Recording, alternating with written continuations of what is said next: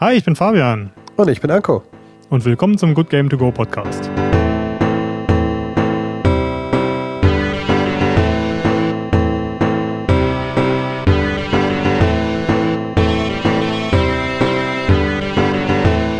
Hallo zusammen. Heute machen wir mal was ein bisschen anders. Was, was wir eigentlich schon lange nicht mehr gemacht haben. Ja. Denn wir werden einen Podcast zweiteilen. Und das liegt daran, ganz früher, als der Podcast entstanden ist, da war das eigentlich mal ein Spoilercast. Und wir hatten mal so eine Ära, Ja. in der wir einen spoilerfreien Teil gemacht haben und danach über die Geschichte erzählt haben. Und heute sprechen wir über Armored Core 6 Fires of Rubicon. Ein Spiel, mit dem ich ja eigentlich nicht super vertraut war, bevor ich es gestartet habe, weil ich die Reihe überhaupt nicht kenne, wo ich mit relativ geringen Erwartungen reingegangen bin und das mich total überrascht hat. Und vor allem hat mich die, die Geschichte total überrascht. Das, da, da, wo ich es eigentlich am allerwenigsten erwartet hätte. Und deswegen habe ich auch hohes Bedürfnis, über die Geschichte zu erzählen. ja. Aber Anko hat es noch gar nicht gespielt. Das ist meine Seite. Meine Seite war auch, ich habe es gerade so am Rande mitbekommen, Armored Core. Äh, die ganzen, Da- die langjährigen Hörer wissen ja, dass wir mit den äh, Dark Souls Spielen und äh, Bloodborne Spielen schon ein bisschen vertrauter sind und Elden Ring. Aber ich hatte es auch, bis, habe es bis jetzt dato noch nicht angefasst. Auch nicht so viel davon angesehen. Ich möchte gar nicht so viel davon sehen. Und dann hat mir Fabian diesen tollen äh, Idee gepitcht, nämlich, das Ja, kannst du jetzt ich- verraten. Ich, ich erzähle dir jetzt in einem äh, Podcast, warum das Spiel so geil ist. Und am Ende möchte ich hören, ob du es spielen willst und wie dringend du es spielen willst. Und dass du es spielen willst, weiß ich ja im Grunde genommen schon, weil ich habe äh, das Spiel fand ich so geil und das, das ist jetzt eigentlich schon ein, einer der größten Lobeshymnen, die ich dem Spiel singen kann, dass ich es mir auf Steam gekauft habe, durchgespielt habe und ich fand es so geil, dass ich mir die, die Premium Collectors Edition danach gekauft habe. Das ist, glaube ich, das, das teuerste Spiel, was ich so gekauft habe. Und ich habe mir die PlayStation 5 Version geholt, damit ich die Anko zuschicken kann. So Oh als yeah. kleiner, hier, probier doch mal. Ein Freund, ein guter Freund. Ja, genau. Und ja, heute möchte ich das so ein bisschen verkaufen, weil, wie gesagt, als ich es mir geholt habe, ich habe es mir nicht mal zu Release geholt, glaube ich, das erste From Software Spiel seit, seit Dark Souls, das ich nicht direkt zum Release kaufe. Und ja, ich, es hat mich wirklich total vom Hocker gehauen, aber auch nicht sofort. Und es gehört jetzt nicht zu den Spielen, wo man sagt, oh, du musst erstmal zehn Stunden spielen, bevor es anfängt Spaß zu machen. So ist es nicht. Es hat von Anfang an Spaß gemacht. Und der Spaßlevel ging immer nur höher, höher, höher und irgendwann ist er durch die Decke gegangen. Und da können wir ein bisschen später nochmal im genaueren drauf kommen. Als allererstes möchte ich Ja. eigentlich so ein bisschen anfangen mit, wie das Spiel überhaupt auf meinem Radar gelandet ist. Ja, Und das das fand ich so cool gemacht. Also ich habe es gerüchteweise schon öfter mal gehört, weil ich halt viel Spiele-Podcasts höre, viel Spiele-Medien folge, dass From Software an einem Armored Core-Spiel arbeitet. Gerüchte gibt es ja immer, aber die haben sich schon immer weiter verdichtet dann, dass es irgendwann schon ziemlich klar war, dass die da dran sind. Und ähm, ich weiß jetzt gar nicht mehr, in welchem Jahr das war. Aber ich weiß, dass das eines der wenigen Jahre war, wo ich tatsächlich mal Jeff Keighley's Game Advertisements geguckt habe. Und ich, ähm, ich erinnere mich da noch sehr, sehr gut dran, dass er angekündigt hat, unsere Freunde von From Software möchten hier ihr neues Spiel ankündigen. Und ich so schon so, hm, waren die Gerüchte denn wirklich wahr? Schauen wir mal, was da kommt. Und ich finde deren Trailer, den haben wir uns jetzt kurz vor äh, dem Podcast nochmal zusammen angeguckt. Und ich kann auch nur weiterempfehlen, sich diesen ersten Announcement-Trailer anzuschauen, Wir sind weil in den Shownotes. Der, der ist meisterhaft gemacht. Und er spricht, glaube ich, direkt die Dark Souls-Fans an. Weil es ist, glaube ich, über zehn Jahre her, dass sie das letzte Mal ein Armored Core-Spiel veröffentlicht haben. Aha. Und das Studio ist ja eigentlich erst danach so richtig durch die Decke gegangen. Das war ja erst so ein Jahr nach Dark Souls, wo sich Dark Souls so ein bisschen rumgesprochen hat, dass das Ja. so erst zum Kulthit wurde und spätestens mit Elden Ring ist From Software zu einem absoluten Massenphänomen geworden. Ja. Und ich glaube, sie waren sich äh, schmerzlich bewusst, dass diese Armored Core Spiele, ich glaube 15 oder so gab es davor schon, also lasst euch von dem Armored Core 6 nicht äh, in die Irre treiben. Die haben unglaublich viele von diesen Armored Core Spielen schon gemacht. Aber sie mussten irgendwie ihren neuen Fans das irgendwie vermitteln. Und ich sag mal so, das erste Drittel vom Trailer spricht Dark Souls Sprache. Das fängt damit an, dass sie Flammen am Horizont haben, was sehr, sehr ähnlich aussieht wie das, das Cinematic Opening von Dark Souls 1. Sie sprechen von äh, den, den Feuern, die brennen müssen. Sie sprechen von den, Sender. den, den Gluten, Den Glut, die, ja. die äh, ausbrennen müssen. Also alles Sprache, die in Dark Souls und insbesondere später dann in Dark Souls 3 ge gebraucht wurde. Und dann schneiden sie. Wenn du ganz genau hinguckst, siehst du schon, dass äh, die, die Städte, auf die man da herabblickt, keine Fantasy-Städte sind. Aber ich glaube, beim ersten Mal, wenn du das während so einem, eines Game-Trailers siehst, achtest du da vielleicht gar nicht so drauf. Ja, ja. Ähm, und die Musik hat auch dieses futuristische Ja. ähm, Ge Ge Gezippe, Gezäsche, also wo man weiß, es hat nichts mit altertümlich zu tun, aber diese Sprache, es sind ein paar alte Begriffe drin, es hat diese Wort, diese kleineren Wortketten, die man kurz liest und die halt so eine Spur dichterisch sind, auch mal nichtssagend, wo man davor schon sagt, was, was meinen die jetzt damit? Andere sagen so, äh, Bösewicht A hat die Atombombe, zerstö- zerstöre sein Hauptquartier, na klar. Und irgend sowas, da weiß man, was Sache ist. Und hier weiß man einfach, das ist für die Fans der Reihe gedacht. Und ich glaube, das war für sie notwendig. Denn ich habe viele Stimmen gehört, die gesagt haben, oh oh, jetzt machen die dieses Roboterspiel. Wird das noch irgendwie wie Dark Souls sein? Oder wie Elden Ring? Die hatten befürchtet, das wäre nur eine, ein kleines Team, was sich da einem Roboterspiel hingegeben hat und es würde bei weitem nicht so gut werden und könnte in den Dreck gezogen werden, weil es nicht gut ist. Und dieser Trailer zeigt halt, Leute, wenn ihr Dark Souls mochtet, dann findet ihr das da drin. Es sind immer noch dieselben Leute. Ich glaube, das hat diese Sprache mit vermitteln wollen. Also sie hätten schon einfach nur die Action zeigen müssen. Hätte es ja auch mega verkauft. Aber ich glaube, da wären halt gerade diese Dark Souls-Leute wären eine Spur vorsichtig geworden. Ist das noch mein, sind das noch meine Entwickler? Ja, ich, ich finde vor allem diesen Reveal dann geil, wie sich dieser äh, zer, zerbrochene Mac, dem irgendwie schon Arm fehlt, quasi aus dem, dem Schrott erhebt. Und das kommt Mhm. nämlich, das, was du gerade beschrieben hast, ne? Dieses, dieser dröhnende Sound, dieser Synthesizer-Sound. Ja. Ich, ich vergleiche es immer gerade so, dieser, dieser Song, also der Song aus dem Trailer heißt Fires of Rubicon, was auch gleichzeitig der Untertitel vom Spiel ist. Und der fängt an mit so ganz krassem Dröhnen und du siehst das Feuer, was Welten verschlingt. Und das ist ja so der Aufmacher von dem Spiel. Und dann schneidet sämtlicher Sound aus und du siehst halt nur die, die, ähm, das geschriebene Wort auf dem Bildschirm. Zum einen, ähm, ähm, was war das mit den Fires? Das ist nicht, Feed the Fire, genau. Und dann Ja. Let all cinders burn. Und dann setzt ganz leise der Sound wieder ein und du siehst, wie sich so ein Mac aus dem Schrott erhebt. Und dann fängt die Action lo an loszugehen. Und dieser ganze ähm, Song, der über den ganzen Trailer hinweg geht, ich beschreibe das immer so, wenn ich das verkaufen müsste, sage ich, das ist so, als würde man sehr viel Hans Zimmer nehmen, Hey. ein ganz klein bisschen Mick Gordon reinpfeffern und äh, ein, eine Melodie von Blade Runner drüberlegen. So klingt das für mich. Das sind die Bilder, die in meinem Kopf entstehen, wenn ich das höre.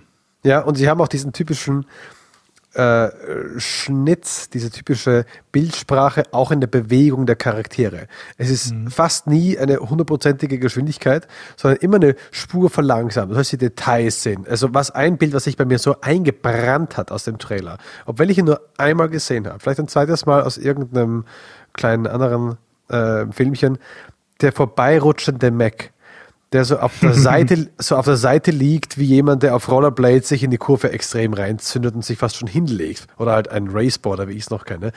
Also extrem so um die Kurve zischt. Und das halt in dieser eben 70% äh, Wiedergabegeschwindigkeit. Es sieht einfach so geil aus. Oder eben wie dieser äh, der andere Mac seinen Pile Bunker. Oder wie ist er nochmal? Da heißt Pile Ja, genau, oder? ne? Ja, den Pile Bunker wie in Bloodborne nochmal so aufzündet. Und das war auch so ein Hint. So, hey Leute, ihr mochtet Bloodborne? Hier haben wir die Waffe davon. Nochmal.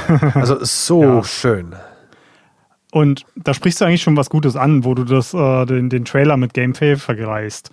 Etwas, was wir damals natürlich alle noch nicht wussten, was ich jetzt Mhm. erst sagen kann, nachdem ich es gespielt habe. Mehrmals. Ich glaube, ich habe noch nie einen Cinematic-Trailer gesehen, der so akkurat das Gameplay vom Spiel eingefangen hat. Denn, was ich dir vor der Aufnahme schon gesagt habe, äh, alle ACs, ACs sind die, die Max in dem Spiel, die Armored Cores, alle, die du in diesem Trailer siehst, kannst du so bauen. Jede Waffe, die du im Trailer siehst, die dort abgefeuert wirst, die gibt es tatsächlich im Spiel. Und auch das, was du gerade beschrieben hast, wie, wie der AC quasi um die Ecke gleitet oder wie sie durch die Gegend fliegen, wie er den Pallbunker benutzt. Das sind alles Sachen, die sehen natürlich viel, viel besser aus als im finalen Spiel. Ja. Aber trotzdem sind das alles Tätigkeiten, die du im Spiel, im tatsächlichen Gameplay ausführst. Und das ist so beeindruckend. Auch der zweite Cinematic Trailer, den ich jedem empfehlen würde, sich anzugucken, bevor man das Spiel startet. Normalerweise bin ich jemand, der Trailer vermeidet, weil ich immer Angst ja. habe, was gespoilert zu bekommen. Okay. Aber der, der Story Trail Cinematic Story Trailer. Der verkauft im Grunde genommen nochmal, der, der ist wie so ein kleiner Introfilm, der quasi so als kleiner Prolog dient. Okay. Denn das ist was, was im Grunde genommen passiert, direkt bevor das Spiel anfängt. Ah, okay. Also keine Szenen aus dem Spielverlauf, wo man dann eben sich eben ein bisschen spoilern könnte. Genau. also ich würde den Gameplay-Trailer vermeiden und ich würde den äh, Launch-Trailer vermeiden, weil die okay. spoilern alles bis, oh, bis quasi den Endboss hinweg wieder. Ah, scheiße. Also, also Leute. Also nicht, vielleicht nicht den Endboss, aber da sind auf jeden Fall einige Late-Game-Bosse, einige Late-Game-Areale drin und das ist immer das. Deswegen habe ich äh, nach Dark Souls 3 war es, glaube ich, aufgehört, mir Trailer von denen anzugucken, weil ich möchte von denen überrascht werden. Ich möchte ja, ja. sehen, wie der Boss die, das Areal betritt und ich möchte mir einmachen, weil ich noch nicht weiß, was kommt. Ja, ja. Das ist die Reaktion, die ich in, in so einem From Software Spiel haben möchte. Und aber die Cinematic Trailers kann ich echt nur wärmstens empfehlen. Alles klar, die sind in den Show Notes drin. Sind in den Show Notes, also nichts anderes angucken als die beiden.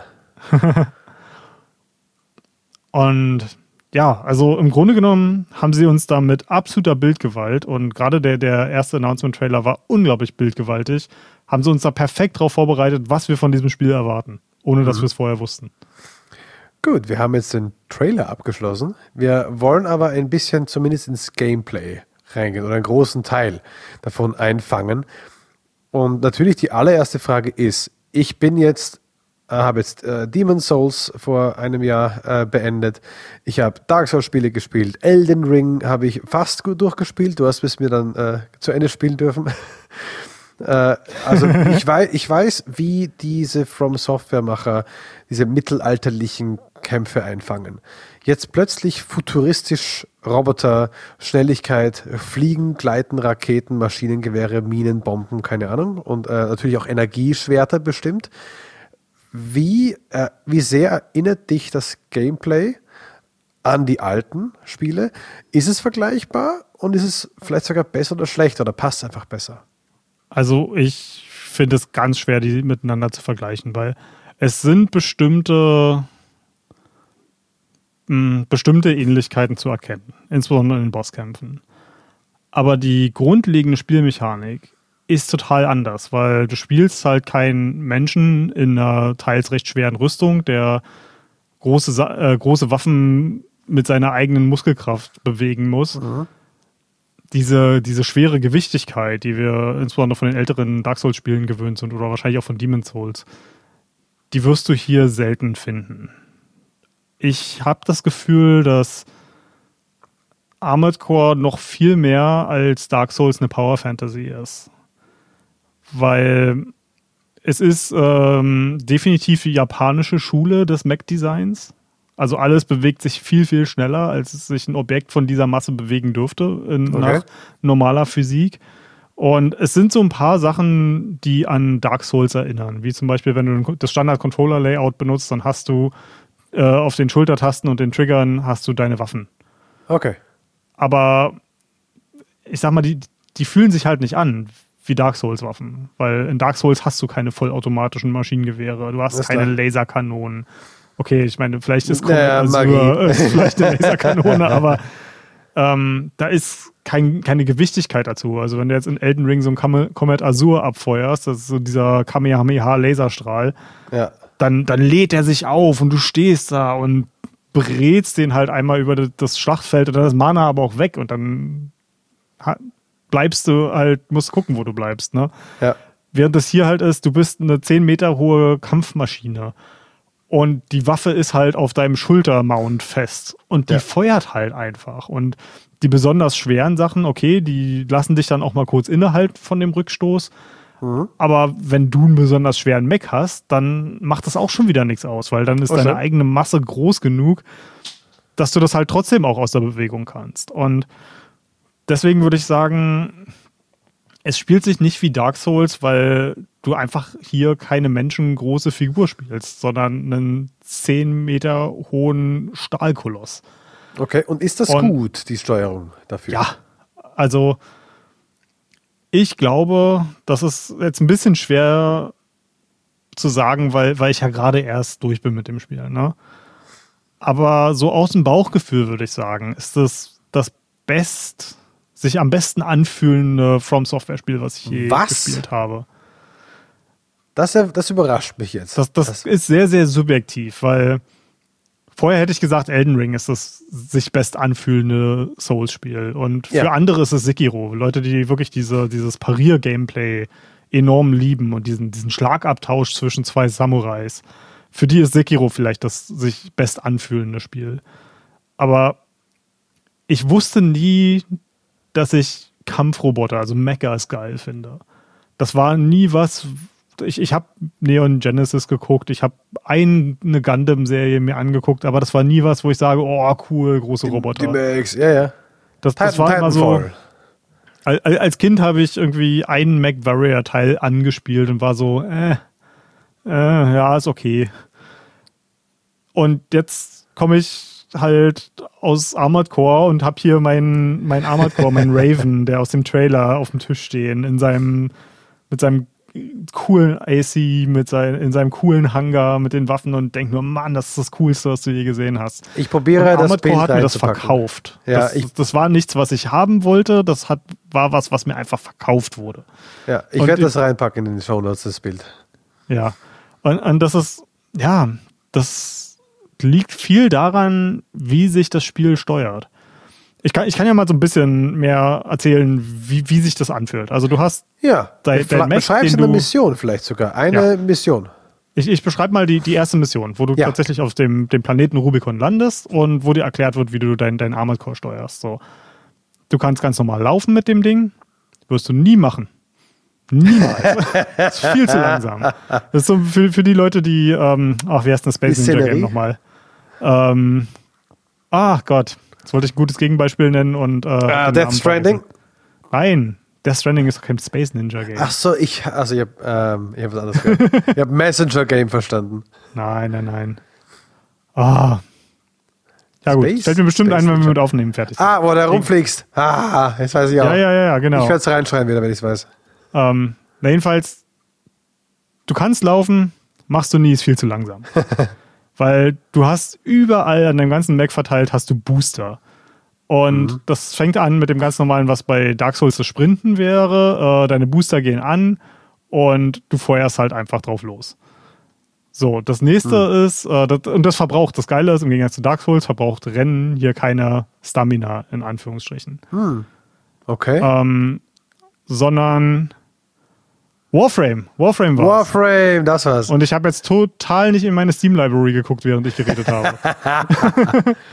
genau, das ist wie für die Leute, die Warframe gespielt haben. Bewegung, blitzschnell, immer. Und also selbst wenn du die, den schwersten Mac in diesem Spiel baust, bist du immer noch schnell unterwegs. Okay. So, und dann, das heißt, immer wenn du dich bewegst, deine Schubdüsen sind eigentlich immer an. Es gibt keinen Okay. Grund, jemals zu laufen in diesem Spiel. Okay. So. Dann die nächste Form der Fortbewegungsmittel ist das Springen. Wir dachten in Elden Ring, wir wären verwöhnt, weil wir endlich einen Sprungbutton bekommen haben. Ja, ja. Wenn du hier den Sprungbutton gedrückt hast, fliegst du einfach durch die Gegend. Es ist einfach, Oh, wie jetzt, du okay. kannst da über die Mauer drüber springen. Wie wär's damit, wenn du über das Haus da drüben drüber fliegst? ja, und das, das ist noch nicht mal die geilste Form der, Fortbewegungs äh, der, der Fortbewegung, denn das nächste ist Assault Boost. Das ist, wenn du halt quasi den Overdrive einschaltest ja, ja. und einfach du, du deinen Mac kaum noch sehen kannst, weil die, die Flamme, die hinten aus deinen Schubdüsen rauskommt, so gewaltig So ist. Und damit kannst du oh, wirklich wow. in ein, einer tierischen Geschwindigkeit übers Schlachtfeld fliegen und Mann, macht das Laune. Ich bin, ähm, während wir das aufnehmen, bin ich fast fertig damit, äh, die alle Missionen in S-Rank zu machen. Ich habe jetzt mittlerweile fast alle geschafft.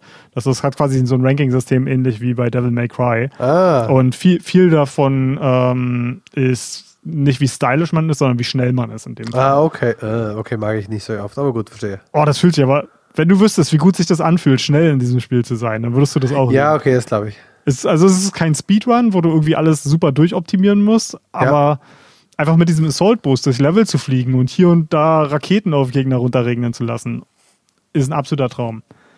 Und dann gibt es halt noch den Dodge Boost. Ähm, Okay, der das ist halt, schon der vierte Boost.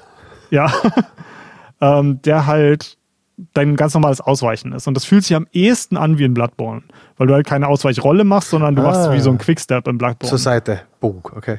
Zur Seite, nach vorne, nach hinten. Egal, jede Richtung.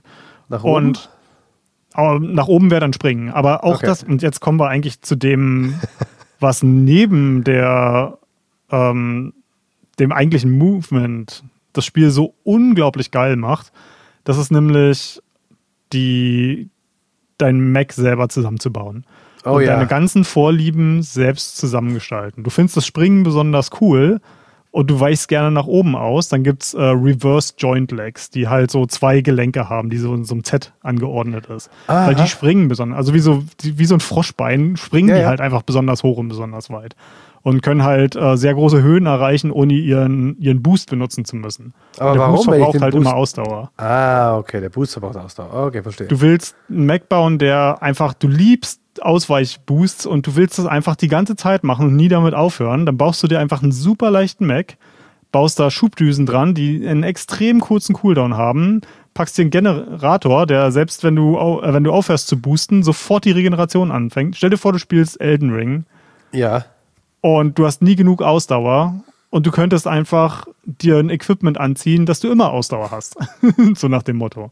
Okay. Oder um das genaue Gegenteil, was, was ich jetzt für meine S-Ranks ganz viel benutze, ist äh, ein Generator, der einfach unglaublich viel Energieausstoß hat, aber eben sehr, sehr schlechte Generationen. Aber der Kniff dabei ist, dass wenn du den komplett ins Rote bringst, dass gar nichts mehr da ist, dann re regeneriert er sich super schnell. Oh, okay. Das heißt, das ist super cool, um diese ganzen Missionen sehr, sehr schnell abzu, ähm, abzufrühstücken, weil man halt einfach Ja. unglaublich schnell und oft unterwegs sein kann. Auf der anderen Seite, in einem Bossfight, dieser Generator funktioniert nur gut, wenn du dich immer komplett leer ballerst. Du darfst Ja. nicht irgendwo zwischendurch aufhalten, äh, aufhören, weil dann ist deine Regeneration schlecht. Und wenn du es bei einem Boss schlecht times, wann du ins Rote gehst, dann kann das genau der Zeitpunkt sein, wo du nicht ausweichen kannst und der dich einfach mal sowas von durch die, durch die Gegend äh, ballert. Und die, diese Customizability, ich fällt, mir fällt gerade kein, kein gutes deutsches Wort dafür ein, aber die, diese Möglichkeit. Gestaltungsfreiheit. Äh, ja, die Gestaltungsfreiheit, sehr schön, Anko. Die ist so unglaublich hoch, dass. Das, das habe ich einfach in noch keinem anderen Spiel erlebt. Okay. äh, dann äh, da Zwischenfrage, weil das ja so ein neues Element ist für die ganzen Demon Souls, Dark Souls Spieler. Wie viel Zeit wird einem dafür eingeräumt, dass man das machen kann? Also wie lange kann man in so einer Werkstatt quasi abhängen? Hat man immer wieder mal genug oder hat man oft genug Möglichkeit da reinzugehen? Das ist die erste Frage zu dem Customizable, zu den Anpassungsmöglichkeiten. Also die erstmal beantworten. Also ist man da schnell wieder in der Werkstatt drin? Verbringt man gerne auch lange Zeit in der Werkstatt oder nicht? Also ich würde sagen, um mal von vorne anzufangen, die, das Spiel hat für mich ein gutes Tempo, in dem es dir neue Spielzeuge gibt. Ja. Also diese ganzen Sachen, die ich gerade beschrieben habe, die kriegst du nicht alle sofort auf einmal aufgetischt, weil das muss man auch dazu sagen, Armored Core ist extrem komplex. Und da ich jemand Oh. bin, der, wenn das Spiel das zulässt, auch Theory Crafting total liebe, also wirklich ins genaue Detail zu gehen, manchmal Excel-Tabellen zu schreiben, um, um genau auszu, auszuklamüsern, Die was Frames. jetzt genau der beste Bild ist, was die beste Waffe ist, was der beste Booster ist, für, für genau das, was ich gerade möchte. Das lässt es total zu, aber es erschlägt dich auch nicht damit. Ähm, es hat ziemlich gute Tutorials, aber die sind optional. Und ich kann jedem nur empfehlen, spielt unbedingt die Tutorials. Nicht nur kriegt ihr ganz coole Ausrüstung als Belohnung, Oh. wenn ihr ein Tutorial abschließt, aber es macht euch auch mit absolut fundamentalen Gameplay-Sachen vertraut. Also super, super wichtig. Und am Anfang wirst du noch nicht super viel einstellen können. Aber was ich dem Spiel auch sehr, sehr zugute halte, dass ein paar Sachen, also es gibt gute Items, es gibt schlechte Items. Aber es ist nicht so, dass du mit Scheiße anfängst und alles nach und nach austauschst, weil du einfach immer bessere, neuere Versionen von dem bekommst, was du ganz am Anfang hast. Mhm. Sondern zum Beispiel einer der ersten Sachen, die du bekommst im Shop, ähm, ist, sind die, die Bauteile der Nachtreiher-Baulinie. Ähm, das sind äh, Arme, Beine, äh, der Chor und der Kopf mhm. ähm, von einer bestimmten Baureihe. Und das ist einer ja. der leichtesten und äh, einer der Baureihen und eine, die extrem gut für Fernkampf und für, ähm, für schnelles Ausweichen gebaut ist. Das sind einer der ersten Upgrades, die du bekommst und ich benutze die jetzt noch, sowohl im PvP als auch im, für meine äh, Speedrun-Attempts und S-Rank-Attempts. Die sind also bis zum Ende brauchbar. Jetzt zum Beispiel das Energieschwert, mit dem du startest. Das ist quasi ja. in deiner allerersten Tutorial-Mission hast du das automatisch an deinem, deinem AC dran ich sehe gerade im PvP richtig gute PvP-Spieler benutzen das trotzdem noch für, für ihre Nahkampfbuilds. Und es gibt durchaus Waffen, die sind einfach Müll. Aber es heißt nicht, nur weil du es später im Spiel bekommst, ist es besser. Also gerade okay. ähm, wenn du alle Items haben möchtest, dann musst du ins New Game Plus Plus gehen. Also du musst das Spiel quasi dreimal durchspielen. Okay. Und die Waffen, die du ganz am Ende bekommst, die sind einfach extrem speziell. Die sind nicht zwangsläufig besser, sondern die haben einfach eine, eine ganz spezielle Nische, in der sie super stark sind. Und ich würde okay. argumentieren, es ist sogar viel, viel schwerer, um die ein guten Bild zu bauen, weil die halt so speziell sind. Ähm, es, was es ja auch ausmacht, dass du sagst, es sind mal gute, also man kann nicht sagen, es sind mal gute, mal schlechte. Das liegt ja auch daran, dass sie ja anders bespielt werden können, diese Geräte wie du halt meinst, es gibt verschiedene Art von ähm, äh, ähm, Boostern, die aber halt alle ihre Vor- und Nachteile haben. Und je nachdem, was dein Spielstil ist, kannst du die anbauen oder die Waffen. Wenn du sagst, ich bin jetzt auf äh, Gatling Gun, ich bin jetzt auf Shotgun unterwegs, ist jetzt ja eine Gatling Gun klar besser, also in dem Sinne, sie feuert schneller, sie macht mehr Schaden als eine Shotgun. Shotgun aus der Nähe tödlich, aber du hast sie halt schneller nachgeladen zum Beispiel. Also es hat ja alles mhm. seine Vor- und Nachteile, wie dein Spiel Die Minigun lädt nie nach. Okay. Also, Schlechtes Beispiel, geil. aber ich, ich, weiß, was du meinst. Aber man will auch das Gefühl haben, mit einer, mit einer Shotgun um die Ecke zu sliden und dann einmal Bam weg. Ja, aber ich muss zum Beispiel auch sagen, die Minigun hat ja am meisten Munition von allen. Die startet ja. mit, mit 1200 äh, Schuss. Und das ist zum Beispiel was, was wir auch nicht gesagt haben, oder ich auch nicht gesagt hatte. Ja. Was, was ich am Anfang, wo ich noch sehr viel schlechter gespielt habe, was mir oft passiert ist, dass ich am Ende der Mission einfach keine Munition mehr hatte. Wow. Weil du, du hast keine Chance nachzumunitionieren, es sei denn, in manchen Missionen gibt es vor dem Boss nochmal einen Checkpoint, wo du aufmunitionieren kannst. Aber in den meisten Missionen musst du einfach mit dem auskommen, was du hast. Oh, one and done. Also du kannst nicht quasi. Also, äh, die Gegner lassen keine Munition für dich fallen. Ne? Du hast einfach die Waffen, die du hast. Ne? Und das ist total cool. Ich kann mich noch an, ähm, an Bosse erinnern, als ich die zum ersten Mal gemacht habe, die ich dann am Ende, also wenn, wenn deine Munition leer ist, dann schmeißt dein AC auch einfach seine Waffen weg. Was gut oh, ist, wow, weil dadurch wird der AC leichter, leichter und manövrierfähiger. Yeah.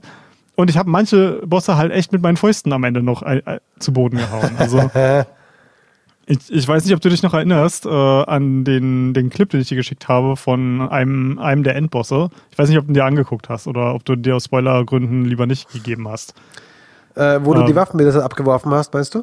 Nee, nee, aber es ist jedenfalls den, den ersten Endboss von meinem ersten Playthrough, den habe ich einfach mal im Kick am Ende erledigt. Einfach weil ich war kurz vorm Verrecken, habe hab Panik bekommen und was kann ich schnell machen? Ach, einfach mal kurz zutreten. Und das war dann genau der letzte.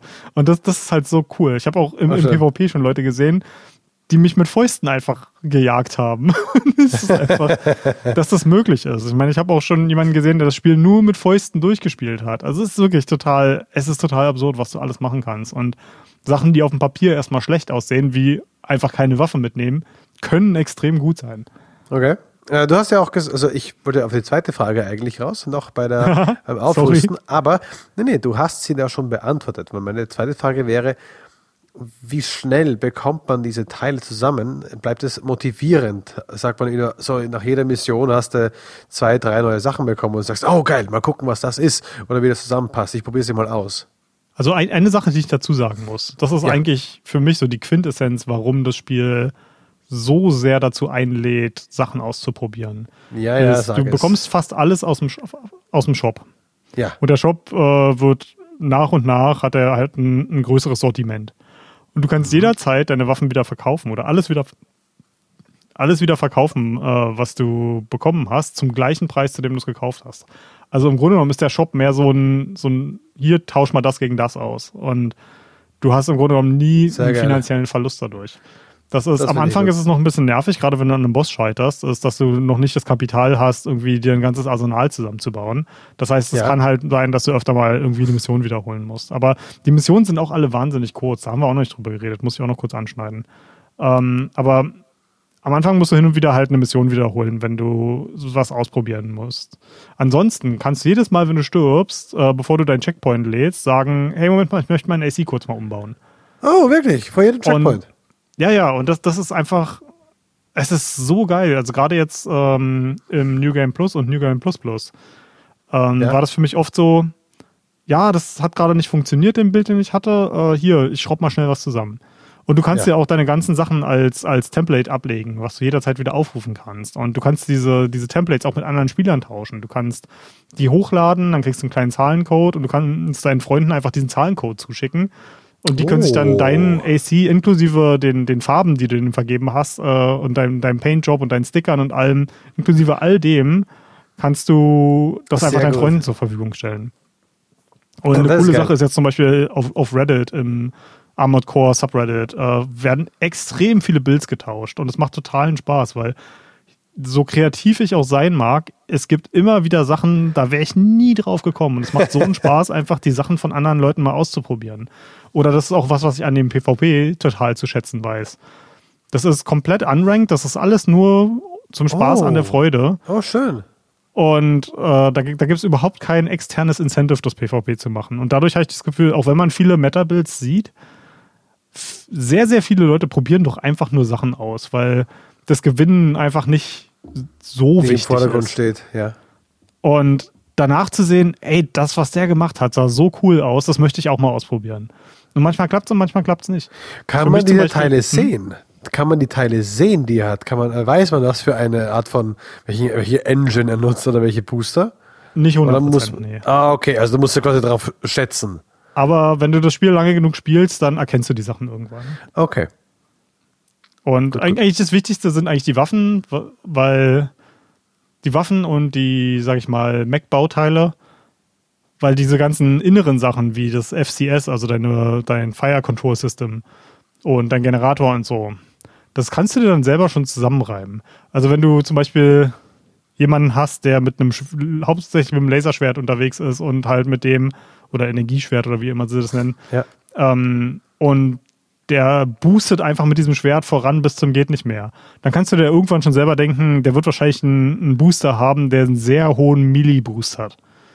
Weil ja. auch das ist zum Beispiel, wenn du, ich benutze sehr, sehr viel äh, Dual Shotguns, Dual Pistols, also halt Waffen, die eher so leichter sind ähm, und dann in jeder Hand eine. Also gerade so Pistoliero mit zwei Pistolen, finde ich total ja. geil.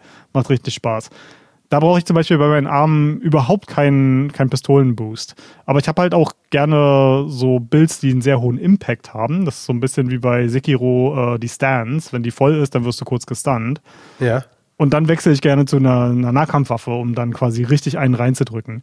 Und da muss ich dann so wieder bei den, meinen Armen drauf achten, hey, wie viel, wie viel Melee-Adjust haben die eigentlich? Und wie viel Melee-Boost haben meine Booster, damit ich auch noch in Reichweite von denen komme. Und das ist halt, du kannst so viel einstellen und so viel verfeinern. Das ist einfach. Ich habe wirklich noch nie was gespielt, wo ich mich doch vielleicht Eve Online. Aber außerhalb ja. von Eve Online habe ich, glaube ich, noch nie ein Spiel gehabt, wo ich mich so beim Bau meines eigenen Schiffs oder Max oder wie auch immer oder mein, meines eigenen Charakters Gefährt. in dem ja. Sinne verwirklichen ja, konnte. Und dadurch, dass es dich halt auch nichts kostet, das zu machen. Also es ist halt, es lädt so dermaßen zum Experimentieren ein und das ist so, ja, dadurch, dass die Missionen auch so kurz sind, hast du auch nie das Gefühl, wenn du irgendwie Mist zusammengebaut hast, irgendwie besonders viel Zeit verloren zu haben. Also ähm, mich, mich würde es wundern, wenn die längste Mission länger als fünf Minuten ist in diesem Spiel.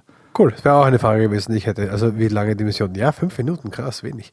Das fühlt um, sich ähm, extrem wenig, es hört sich extrem wenig an, ne? Aber wenn du in dem Moment bist, der das Adrenalin sonst wie durch die Decke schießt, ja. ne?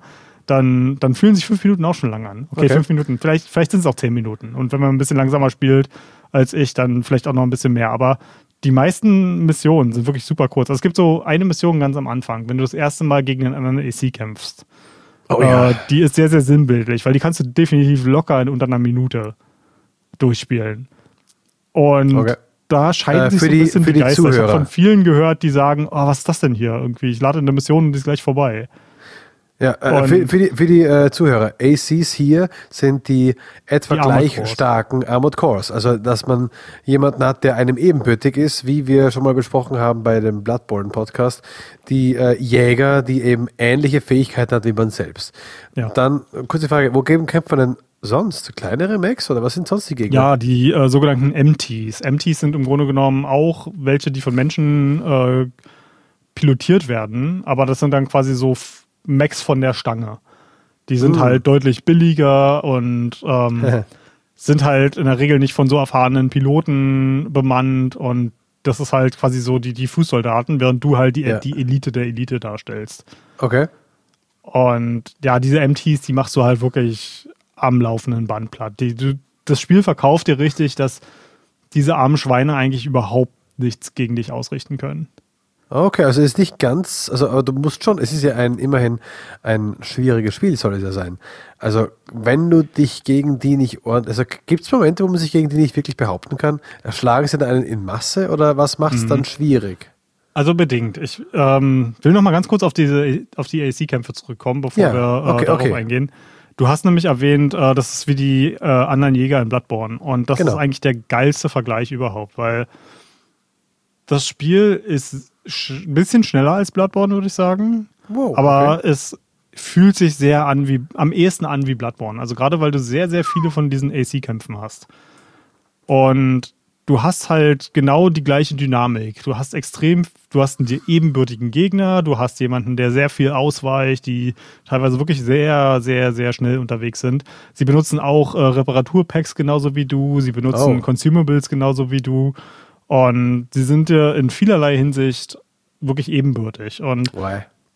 am Anfang, gerade äh, als ich so die ersten Missionen hatte, wo ich gegen zwei gleichzeitig kämpfen musste, das waren Oh. in meinem ersten und zweiten Playthrough so die härtesten Kämpfe für mich überhaupt.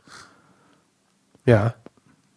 Und dann, um darauf zurückzukommen, ähm, das soll ja ein sehr schweres Spiel sein, hattest du gesagt, glaube ich. Und, Naja, also äh, wenn, wenn diese normalen, diese MTs eben so eine Empty-Hülle sind, also nicht so wirklich, nicht so wirklich schwer zu behandeln sind, wenn das die Hauptgegner sind, also bei, bei jedem Dark Souls Bloodborne gab es auch mal diese normalen Anfangsviecher und wenn die aber zu do aber gegen die ist man auch mal gestorben, weil man mal, mal kurz Blödsinn gedrückt hat, weil man abgelenkt war, weil ein Dritter dabei war von hinten und der hat dir mit einem Schlag zu viel Leben abgezogen. Ja, das ist eigentlich ein, ein sehr gutes Beispiel, was du da machst. Die, die Hollows aus Dark Souls. Die haben ja die, diese berühmte Attacke, wo sie vor sich hin fuchteln wie bekloppt. Ja. Und wenn du da blöderweise drin stehen bleibst, dann ja, dann kann dich das auch mal killen. Ne? Ja. Oder wenn, wenn dann halt irgendwie zehn auf einmal auf dich zukommen und du nimmst die nicht ernst, dann ja, können die dich auch mal killen. Und so ein bisschen sind die MTs hier auch. Ah, Okay. Ähm, die haben teilweise sehr schlagkräftige Waffen. Und gerade so die Sniper-MTs, die so aufgeladene Laserwaffen Uh. haben, Nice. die können dich halt mitten in der Luft stunnen. Und wenn dann irgendwie zwei andere zufällig gerade mit Raketenwerfern auf dich schießen und du bist, Oh, hängst da gestunt nice. irgendwo in der Luft und kannst nicht ausweichen, Ja. dann können die dir auch mal den Gar ausmachen. Das, ist, das stimmt schon. Aber also der, der Hollow-Vergleich ist deswegen gut, weil die Dinger halten nix aus. Und die können in, in großer Masse können sie gefährlich sein. Ah, also Hollows mit einem silbernen Schwert. mit einem guten Schwert quasi. Ja, sozusagen, ja. Und, und es gibt halt okay, wirklich später nix. auch, auch Gegner, also gerade die MTs der späteren Fraktionen, die hinzukommt, die können dann auch schon deutlich mehr. Also du, du merkst, die sind teurer, die sehen auch richtig teurer aus. Ne? Also, Mhm. also die, die haben über das visuelle Design verkaufen die sich schon richtig gut, haben stärkere Okay. Waffen und die können dann auch mal wehtun. Ne? Aber was, was sie halt clever gemacht haben, dass keiner von den MTs besonders viel HP hat.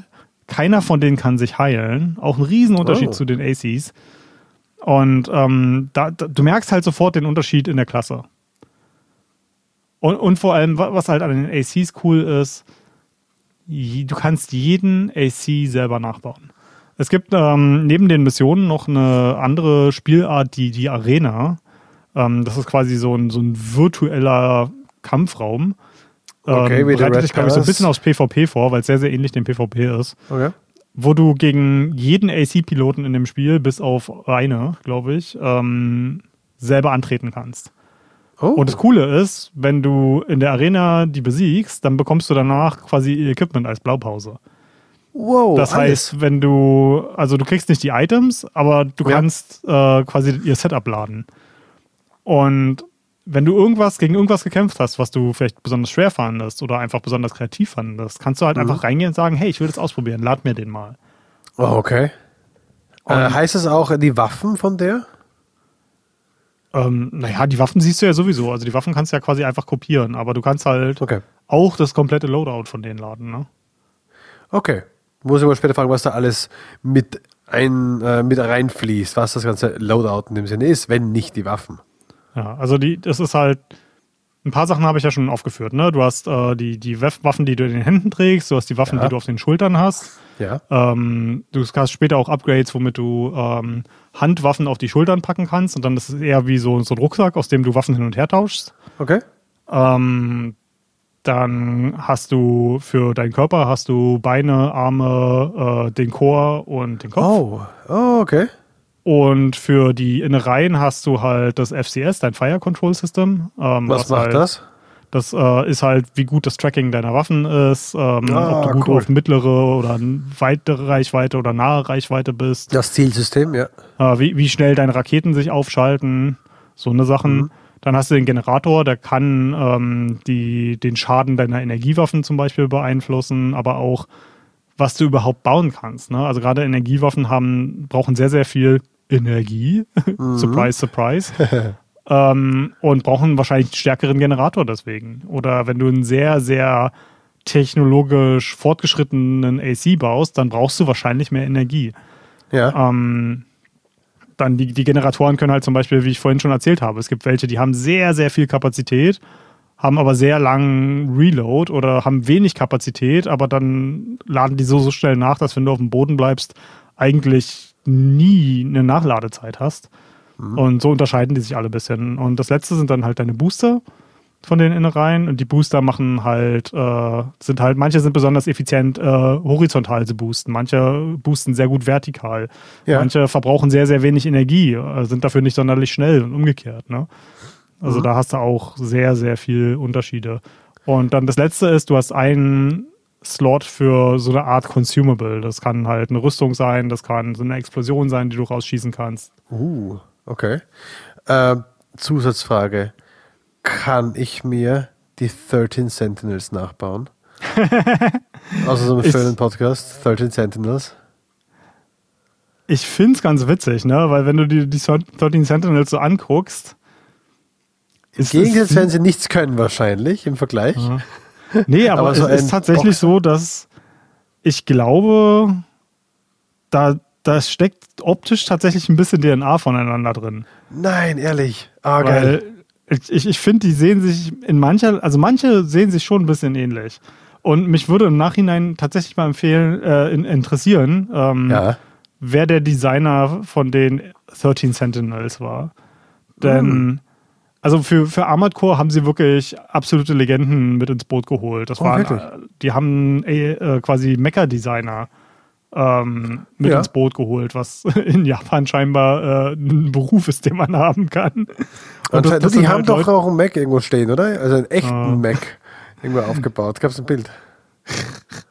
Ähm, und jedenfalls, das sind Leute, die haben bei äh, für Neon Genesis Evangelion gearbeitet, für Gundam haben die gearbeitet. Also die haben halt Leute, Die Top-Notch, die der, deren. Job es war, halt die coolsten der coolsten Mechas zu, zu designen. Und die haben sie halt für, für dieses Spiel mit ins Boot geholt. Ne? Und ich glaube, das hat auch dazu beigetragen, dass die, die Dinger einfach so wahnsinnig cool aussehen.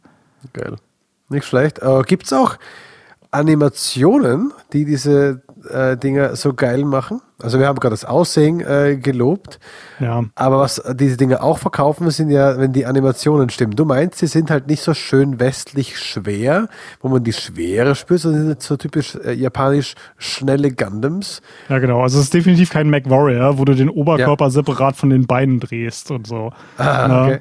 Es ist halt wirklich, es fühlt sich halt mehr an wie ein Superheld als wie ein, ein tonnenschwerer Kampfkoloss aber trotzdem, die Animationen verkaufen dir trotzdem das Gewicht sehr. Also ich habe eher das Gefühl, ja, dass die sagen, okay, die Physik existiert für, für diese ACs nicht. Ja. Aber wir wollen trotzdem, dass sie sich gewichtig anfühlen. Also es ist weniger, dass der AC nicht schwer ist, sondern es ist mehr, dass die Schubdüsen so mächtig sind, dass es einfach trotzdem ist. Also okay einer meiner Lieblingssachen ist äh, Assault Boost äh, und dann den Kick machen, weil der, der Kick ist im Grunde genommen so ein äh, Nahkampf-Move, mit dem man äh, sehr viel äh, Stagger aufbauen kann, den, mm. um, um, den Gegner zu stunnen. Und es sieht einfach mega cool aus, wirklich mit diesen, den, auch diesen Verschwimmungseffekten vom Assault Boost auf jemanden einfach zuzuballern, irgendwie auf dem Weg noch irgendwie vielleicht die Shotguns abzufeuern und dann einfach, ihn einfach zu treten. das ist einfach und das ist, äh, das sieht man in einem der ersten Trailer auch ganz gut, ähm, ersten Gameplay-Trailer von damals. Ähm, das gibt ein, eines der spaßigsten Sachen ist, wenn du einen MT schon gestunt hast, den einfach irgendwo eine Klippe runterzutreten und dann fliegt der wirklich so im hohen Bogen davon. Das ist, Sparta. Das ist ein cooler Move. Sehr gut. Äh, ja, ich hätte noch auf jeden Fall zwei Fragen, die ich reinmachen möchte. Mhm. Betreffen beide auch mit das Gameplay. Die erste Sache ist von der Schwierigkeit her, haben wir noch nicht erwähnt, die Bosse. Und die Bosse sind ja jetzt hier in dem Sinne nicht die gleich äh, starken ACs, sondern äh, Kriegsmaschinen, die riesig gigantisch sind, richtig? Ja. Also Stimmt, über den Schwierigkeitsgrad haben wir noch gar nicht gesprochen. Ne? Das Nein. ist verrückt, dass wir über ein From Software-Spiel für eine Dreiviertelstunde sprechen, ohne groß über den Schwierigkeitsgrad zu reden. Es ist wahnsinnig schwer, finde ich, über, darüber zu reden, weil es so subjektiv für jeden ist. Für mich persönlich war es das einfachste From Software-Spiel, das ich je gespielt habe. Wow. Und ähm, ich würde sagen, heutzutage ist Dark Souls 1 für mich leichter. Aber okay. nicht, als ich Dark Souls 1 zum ersten Mal gespielt habe. Ja, ja. Und ich habe, ich mache das so ein bisschen daran fest, dass ich nur zwei Gegner in dem gesamten Spiel hatte, die ich wirklich, sag ich mal, mehr als fünfmal angehen musste. Und oh, okay. die sind beide mittlerweile auch genervt worden. Oh, also okay ist es wahrscheinlich auch, obwohl bei dem zweiten weiß ich es nicht, aber einer von denen ist auf jeden Fall genervt worden. Das, wo die Community auch schon gesagt haben, das ist, äh, das ist Armored Core Melania. Nebenbei für die, äh, für die Hörer, die es nicht wissen, genervt werden heißt nicht, dass ein paar Leute mit einer Nerfgun drumherum stehen und draufpuppen. Sondern nee, denen wurden Nerfguns gegeben statt ihrer normalen Klamotten. Äh, genau. Statt ihrer normalen Waffen. Das, das heißt Richtig. das. Die werden ein bisschen, die erfahren ein Downgrade damit sie nicht mehr ganz so heftig stark sind. Der Recht, äh, das Gegenteil ist ja Buff. Gerade Leute, die mhm. eben äh, ähm, nach Kampfspiele spielen, so eins gegen eins, die erfahren immer wieder mal durch Updates, Nerfs oder Buffs für gewisse Moves oder Charaktere. Also da kennen die das vielleicht. Okay, kann man mhm. erkennen. Und ein, einer meiner stolz, stolzesten Gamer-Moments war, dass ich äh, oh. Mecha Melania im zweiten Versuch geS-rankt habe, noch vor dem oh, Nerf. Oh, wow. Okay, Und krass ich bin nicht böse, dass sie die genervt haben, weil ähm, das war wirklich der schwerste und wenn From Software der Meinung ist, das war zu war schwerer, als sie es sich vorgestellt hatten, hm. dann, dann finde ich das vollkommen okay. Und ich bin generell auch der Meinung, dass diese Spiele nicht unendlich brutal sein müssen, um Spaß zu machen. Die ja. müssen schwer genug sein, dass, dass es halt, dass man da nicht einfach blindlings durchgeht. Und gerade für Armored Core. Ich finde, wenn du das Spiel durchspielen kannst, ohne einmal dein Loadout zu wechseln, dann ist es zu einfach. Weil ja. das Spiel lebt von sein, ja, von, von, von dem Anpassen deiner Max. Und ich kann nur allen empfehlen, die, viele Spieler sind ja dran gewöhnt und ich gehöre eigentlich auch dazu, wenn man was gefunden hat, das Spaß macht, wie zum Beispiel die Shotgun in Doom, Dann will man Ja, nur ja. noch die Shotgun benutzen in Doom. Und das ist ein Mindset, von dem man sich in Armored Core total verabschieden äh, sollte. Wenn man einen Boss zwei, dreimal versucht hat und hart dran scheitert, dann ist es oft sinnvoller zu sagen, ich überlege mal, was für ein Bild vielleicht gut gegen den Boss wäre, anstatt äh, wie in einem Souls-Spiel zu sagen, okay, ich lerne Schritt für Schritt das Moveset. Weil die Kämpfe gewinnt man oft in der Garage und nicht auf dem Schlachtfeld. Oh, cool. Und das ist aber auch ein Mindset, in das man sich erstmal reinbegeben muss und wahrscheinlich auch was, was äh, vielen Spielern nicht natürlich kommt. Okay, das kann ich mir vorstellen. Und wenn das Spiel so einfach wird, dass du im Grunde genommen alles mit dem gleichen Loadout machen kannst und gerade im New Game Plus wird es tatsächlich langsam so. Also ich habe jetzt äh, vier Loadouts, die ich für meine ganzen S-Ranks benutze und ich Ja. habe eigentlich nichts, wo ich wo nicht zumindest eins dieser vier Loadouts funktioniert. Wo du nicht eine Antwort drauf hast, ja. Okay. Ja, und äh, zwei dieser Loadouts sind besonders stark. Und das sind auch die, wo die Community gerade am meisten schreit, die, brauch, die Waffen brauchen einen Nerf. Also es gibt Okay. so die, die Zimmerman-Shotguns, die sind so pervers stark. Also im PvP ist es jetzt oft so, dass wenn du einen eher leichtgewichtigen AC spielst, dann frisst du von halt eine Salve von den Zimmermans, dann treten sie dich noch einmal und du bist im Stun. und dann haben sie wahrscheinlich noch eine richtig starke Melee-Waffe wie den Pallbunker, der dich dann einfach one-shottet. Oh ja. Also das, aber das, das Coole ist, was ich halt auch durch mein, und ich habe jetzt seit zwei Wochen eigentlich jeden Tag mindestens eine Stunde mal PvP gespielt. Ähm, was ich immer wieder sehe, ist, dass spielen immer noch sehr, sehr viele Leute diese äh, Zimmerman-Builds. Aber die Community hat einfach, ohne dass die genervt werden mussten, rausgefunden, was man machen kann, um gegen die vorzugehen. Okay. Und es gibt, ich habe zum Beispiel ein, ein Bild ähm, mit den sogenannten Earshots. Das sind die größten Granatwerfer im ganzen Spiel, die du dir auf die, Okay. die Schultern packen kannst. Und wenn einer halt auf mich zugerast kommt und ich sehe, der will seine Shotguns in mir entleeren, dann frisst er halt einfach die zwei größten Granaten gleichzeitig, die dieses Spiel zu bieten hat. Und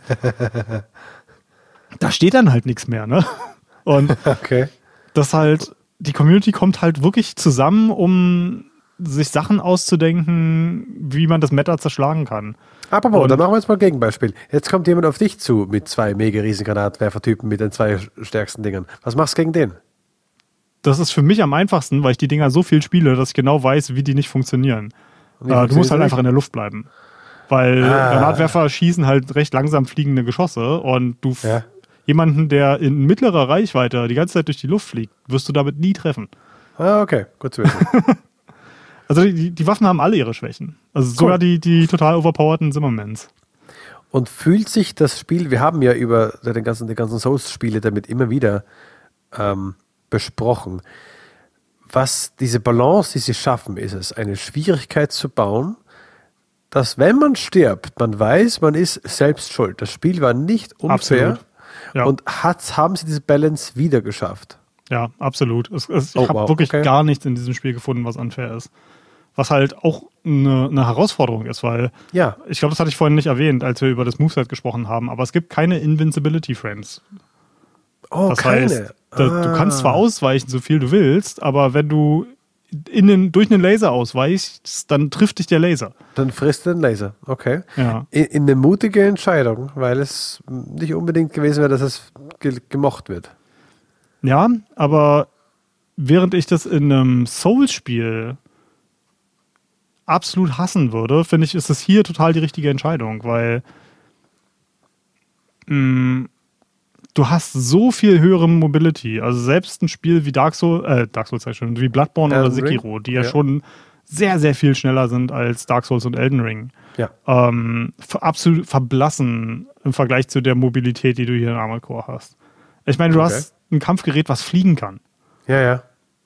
Das macht's an, das macht's dann anders. Ja, also Oh, eine Frage, die mir noch eingefallen ist, die hätte ich Mhm. vorher eigentlich schon gehabt, ist sie weg gewesen. Ähm, Thema Level Design in Bezug auf Geheimnisse. ja. Gibt's also immer das, so ist sowieso was, ähm, worüber ich auf jeden Fall noch sprechen wollte, weil ich will mit dir auf jeden Fall über die ähm, die Level sprechen und über wie das Spiel aussieht. Also Ja. Weil wir nun eigentlich mal abgesehen von ähm, zu sagen, wie cool die ACs sind, haben wir noch gar nicht so wirklich drüber gesprochen, wie das Spiel eigentlich aussieht. Ne? Und gerade im visuellen Design, finde ich, war From Software hier einfach total genial. Weil es ist im Grunde genommen ist es ziemlich genau die gleiche Technik, die bei Elden Ring zu, ähm, zum Einsatz kam. Also da, die wurden ja auch parallel entwickelt, also muss sich keiner glauben, dass sie äh, das irgendwie in dem, in dem Jahr nach Elden Ring entwickelt ja, haben. Nein. Nee, das waren, waren zwei verschiedene Teams. Ähm, und aber die, die Technik ist ziemlich genau die gleiche. Gibt es auch so ein paar winzige Videos von Modern, äh, weil die halt ähm, Sachen aus Elden Ring und äh, aus Armored Core einfach extrahieren können und ins andere Spiel ja. einfügen können. Dadurch haben sie auch gibt es sehr, sehr schöne Vergleiche, wie, wie groß so ein AC tatsächlich ist, äh, ja, ja. indem man die neben Radaren aus Elden Ring stellt und so. Also es ist me mega, mega witzig.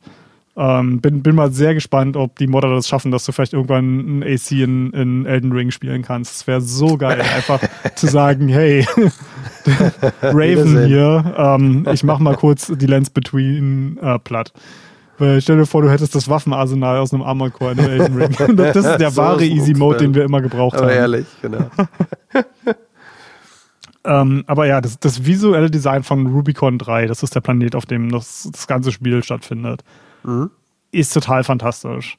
Und ähm, die haben so geil an den richtigen Stellen gespart, weil ich Gespart. Ja, weil ich glaube nämlich, denen war von Anfang an klar, dass Armored Core niemals so viele Exemplare verkaufen würde wie ein Dark Souls, äh, ein weiterer Dark Souls-Titel, wie ein Elden Ring, wie, wie ein neues Bloodborne.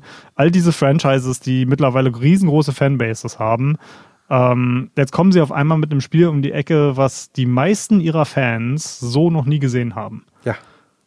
Und denen wird ganz genau klar gewesen sein, dass wir hier niemals irgendwie genauso viel Geld reinpumpen können wie in den Elden Ring. Okay. Und sie haben die Level zum Beispiel designt. Riesengroße, wahnsinnig große Level, bist ja auch schnell. die in Stücke gehackt werden im Grunde genommen für Missionen. Aha. Und ähm, wenn du dich richtig umsiehst in den Leveln, siehst du ganz oft hinter dir das Level, was du davor gespielt hast, und in weiter, weiter Ferne das Level, das du als nächstes spielen wirst. Okay. Aber durch ähm, so eine ähm, holographischen Barrieren, wo ah. quasi dein, was deine Kampfzone ist, wie so ein, so ein Head-Up-Display, was auf, aufgeht, wenn du, wenn du zu nah an den rankommst, kannst ja. du da halt einfach noch nicht hin. Was finde ich jetzt für, normalerweise bin ich kein großer Fan von unsichtbaren Wänden, aber für so ein Sci-Fi-Spiel, wo dein Händler einfach sagt, nee, du, da kannst du nicht hin, dann, dann kannst du da einfach nicht hin. Dann sagt dein, hm. dein Mac halt einfach, nö, ich funktioniere hier in die Richtung nicht mehr. I'm sorry, Dave. genau. Ähm, und aber was das halt so cool macht, dadurch, dass sie halt Missionen in gigantische Maps gepackt haben, ist, dass sich diese Welt einfach riesig anfühlt. Weil du machst, ja.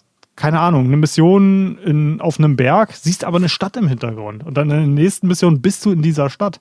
Und dadurch fällt, fühlt sich die Welt halt einfach lebhaft und echt an. Interessant, und, ja. Äh, manche Leute haben sich darüber beschwert, wie, wie grau und trist das aussieht. Aber ich finde, das hat eine wunderschöne Melancholie deswegen, weil wir befinden uns auf einem, einem Planeten, der vor 50 Jahren komplett gebrannt hat. Und davon hat er sich seitdem nicht hundertprozentig erholt. Da und das klar. meiste ist halt so eine Schnee- und Eiswüste. Und die, das, das Triste, die, die ganzen Gebäude zum Beispiel in dem Spiel erinnern mich total an so eine Ostblock-Neubau-Hochhäuser, wie man so bei uns im ja, Be ja. Berlin-Marzahn zum Beispiel sieht. Ja, ja, oh, die kenne ich noch. Ja, und, und die Städte sind halt voll davon. Das sieht halt aus wie, Rubicon ist halt ein Planet, auf dem eine Ressource gefunden wurde, die unglaublich wertvoll ist. Mhm. Und die, die Gebäude in dem Spiel sehen aus, als wäre hier eine Firma reingekommen und gesagt, okay, wir ja. müssen hier schnell Gebäude hochziehen, in denen Arbeiter leben Arbeiter. können. Ja, Aber null Sinn für Ästhetik. Rein funktional. Und ah, okay. auch diese schwebenden Städte, also du, du siehst ähm, dieses Trope kennt man vielleicht so ein bisschen aus äh, Sachen wie Battle Angel Alita hat das zum Beispiel, so eine, so eine ja. Stadt über, über der Stadt und oder auch Final, Final Fantasy VII mit Midgar, ja. wo du oben die, die Pizza hast und unten sind die Slums. Mhm. Und so, so hast du hier das auch. Also, soweit das Auge reicht, du, du siehst wunderschöne Berglandschaften am Horizont und noch hunderte Meter darüber äh, oder tausende Meter darüber hast du dann eine Stadt über diesen, diesen Berglandschaften, die dorthin konstruiert wurde. Und das sieht alles so, so brutal und lebensfeindlich aus. Und das passt so geil in dieses Setting, weil das ist ein unglaublich düsteres Setting. Aber auch düster auf eine andere Art und Weise als Dark Souls. Weil es Ja, sehr zynistisch ist, was Kapitalismus angeht. Okay, weil davon ist ja bei Dark Souls, da geht es ja darum nicht, da geht es eher darum, dass die Welt eigentlich am Grunde ist und äh, das Böse quasi am Vorherrschen ist und es gibt keine Hoffnung mehr und es ist einfach, einfach alles dunkel, alles weg. Genau. Das ist so bei, Und- bei Dark Souls immer. Und hier sind wir halt in einer Welt, wo es einfach, wo Firmen, die halt einfach so mächtig sind, dass sie ihre Interessen äh, mit Waffengewalt umsetzen. Und dass die, dieses Coral, was hier gefunden wurde, als Ressource so kostbar ist, dass es wert ist, halt Menschen dafür aufzuopfern. Und ich finde es auch, wir haben ja gesagt, wir werden nicht viel über die Story reden, aber die Story ist auch so. Loyalität ist auf diesem Planeten fremd.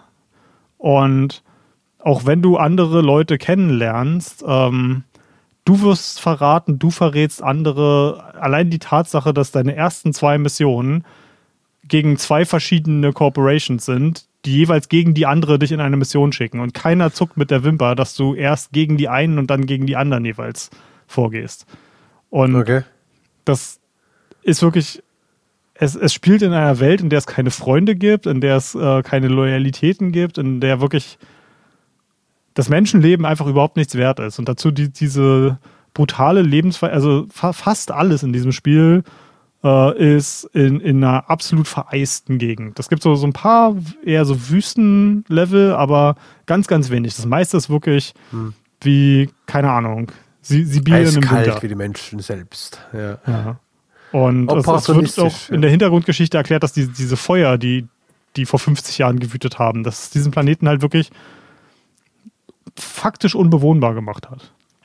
Aber weil diese Ressource halt so wertvoll ist, Müssen wir dahin. ja, muss man da trotzdem Okay. hin und egal wie viele Menschenleben das kostet. Hauptsache, man macht das Geld. Ähm, es ist immer gut, wenn Spiele keine Menschenleben kosten, aber wie viel Lebenszeit kostet ein Restart? Wie sind die Äh. Ladezeiten in Armored Core? Oh Gott, das, das ist schwer zu sagen. Ne? Ähm, Also ich spiele auf dem PC und Ja. Äh, naja, ich habe äh, einen PC, der wahrscheinlich in, innerhalb der 0,1 Prozent ist von dem, was die meisten Leute haben. Also für, für mich sind die Ladezeiten, keine Ahnung, drei, vier Sekunden. Oh, Aber okay, ich weiß halt nicht, ob das repräsentativ von, von einem Durchschnitts-PC ist. Ne? Gut, ne, wir haben es ja jetzt schon mal äh, gesagt und äh, wenn ich es bei, der- bei Teil 2 selbst habe, kann ich ja sagen, was die Zeiten bei der PlayStation 5 sind. Ja. Ähm, Eine ne Sache, die ich auf jeden Fall hier nochmal richtig loben muss, wenn wir mal kurz über die Technik reden, ist, es ist mit Abstand die beste PC-Portierung, die From Software je gemacht hat. Was jetzt bei From. Software keine große Kunst ist, weil die nie sonderlich gut darin waren, für einen PC zu entwickeln. Ja, Aber der Sprung von Elden Ring zu Armored Core ist gewaltig.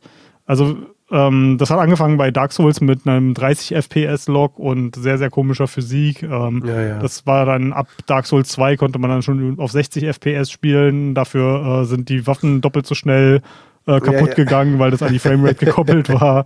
Und äh, ganz schlimm war es ja auch bei Elden Ring mit dem äh, Shader Compilation Stutter, nennt sich Ja, das, ja, ja. wenn, wenn quasi die, die Shader während des Spielens kompiliert werden und es ist vollkommen egal, wie gut dein Rechner ist, es wird immer ruckeln, weil, weil dieser Schritt halt einfach so nicht, nicht vorgesehen ist von der Grafikkarte. Und auf einmal habe ich hier eine PC-Version mit Ultra-Widescreen-Support, was als ein Besitzer von so einem Bildschirm ist das einfach ein Traum, wirklich in dem richtigen Aspekt-Ratio zu spielen. Ähm, 120 FPS, butterweich, okay, wie gesagt wieder, ich habe die entsprechende Hardware dafür. Mhm. Aber ähm, dafür kauft man es ja, damit man es mal nutzen kann. ja, und ich muss ganz ehrlich sagen, ich habe lange kein Spiel mehr gehabt, was vor allem ohne Frame Generation, was halt so ein Feature von den neuesten Nvidia-Grafikkarten ist, wirklich so permanent konstant die 120 FPS hält. Ohne den kleinsten Mikroruckler. Also ich habe in meinen ganzen über 50 Stunden, die ich jetzt mit dem Spiel verbracht habe, nicht ein Ruckler miterlebt. Ich habe nicht einen Bug gefunden. Das Spiel ist Boah. auf eine Art und Weise poliert auf den Markt gekommen. Das ist, da, da laufen mir die Freudentränen runter. Also gerade in, in diesem Jahr, wo wirklich viele, wirklich sehr, sehr schlechte Portierungen rausgekommen sind. Also gerade zum Beispiel sowas wie Jedi Survivor blutet mir das Herz, weil auch jetzt, keine Ahnung, wie du hast das reviewed. Wann ist es rausgekommen? Weißt du es noch? Ja. Oh wow. Nee, auswendig aus dem Kopf nicht mehr. Hm, okay. Könntest Aber nachsehen, jetzt, aber machen wir jetzt nicht. jetzt viele, viele Monate, also bestimmt fast ein, mindestens ein halbes Jahr später, haben sie viele Patches rausgebracht, was gerade die Konsolen wohl deutlich besser, Konsolenversion wohl deutlich besser gemacht hat. Aber sie haben immer noch nicht das, diese Shader Compilation Status auf dem PC ähm, ausgemerzt und ähm, in den letzten Patch Notes klang das so, als wenn sie es auch nicht weiter patchen. Also diese PC-Version wird für immer scheiße sein. Ja. Und Mann. wir hatten, was hatten wir noch? Wir hatten Wild Hearts, was ganz, ganz schlimm war. Und wir hatten einfach dieses Jahr so viele wirklich unterwältigende PC-Versionen. Und dass dann ausgerechnet vom Software um die Ecke kommt und wirklich ein, ein gnadenlos hoch blank, blank, blank poliertes Spiel auf den Markt bringt, das ist also wirklich, ich kann gar nicht sagen, wie unglaublich glücklich ich darüber bin. Ich, ich würde mich freuen, wenn das irgendwann der Standard wird, aber ähm, ja, es- ich meine, ein paar Wochen später nach, nach, ähm, äh, nach Armored? Core kam Starfield raus und ich habe da ein bisschen Ach so, ja. reingespielt und das läuft wirklich unter aller Sau. Und dann lese ich vor ein paar Tagen irgendwie ein Interview mit Todd Howard, der gefragt wurde, warum das auf dem PC so schlecht läuft. Und der sagt dann, naja, das ist ein sehr aufwendiges Spiel. Ähm, Leute sollten vielleicht darüber nachdenken, ihr System abzugraden. Und ich denke mir so, Todd, ich habe eine 4090. Auf was bitte soll ich upgraden? Es gibt nichts, worauf, worauf ich upgraden kann. Und Mann. das ist einfach, It's a feature.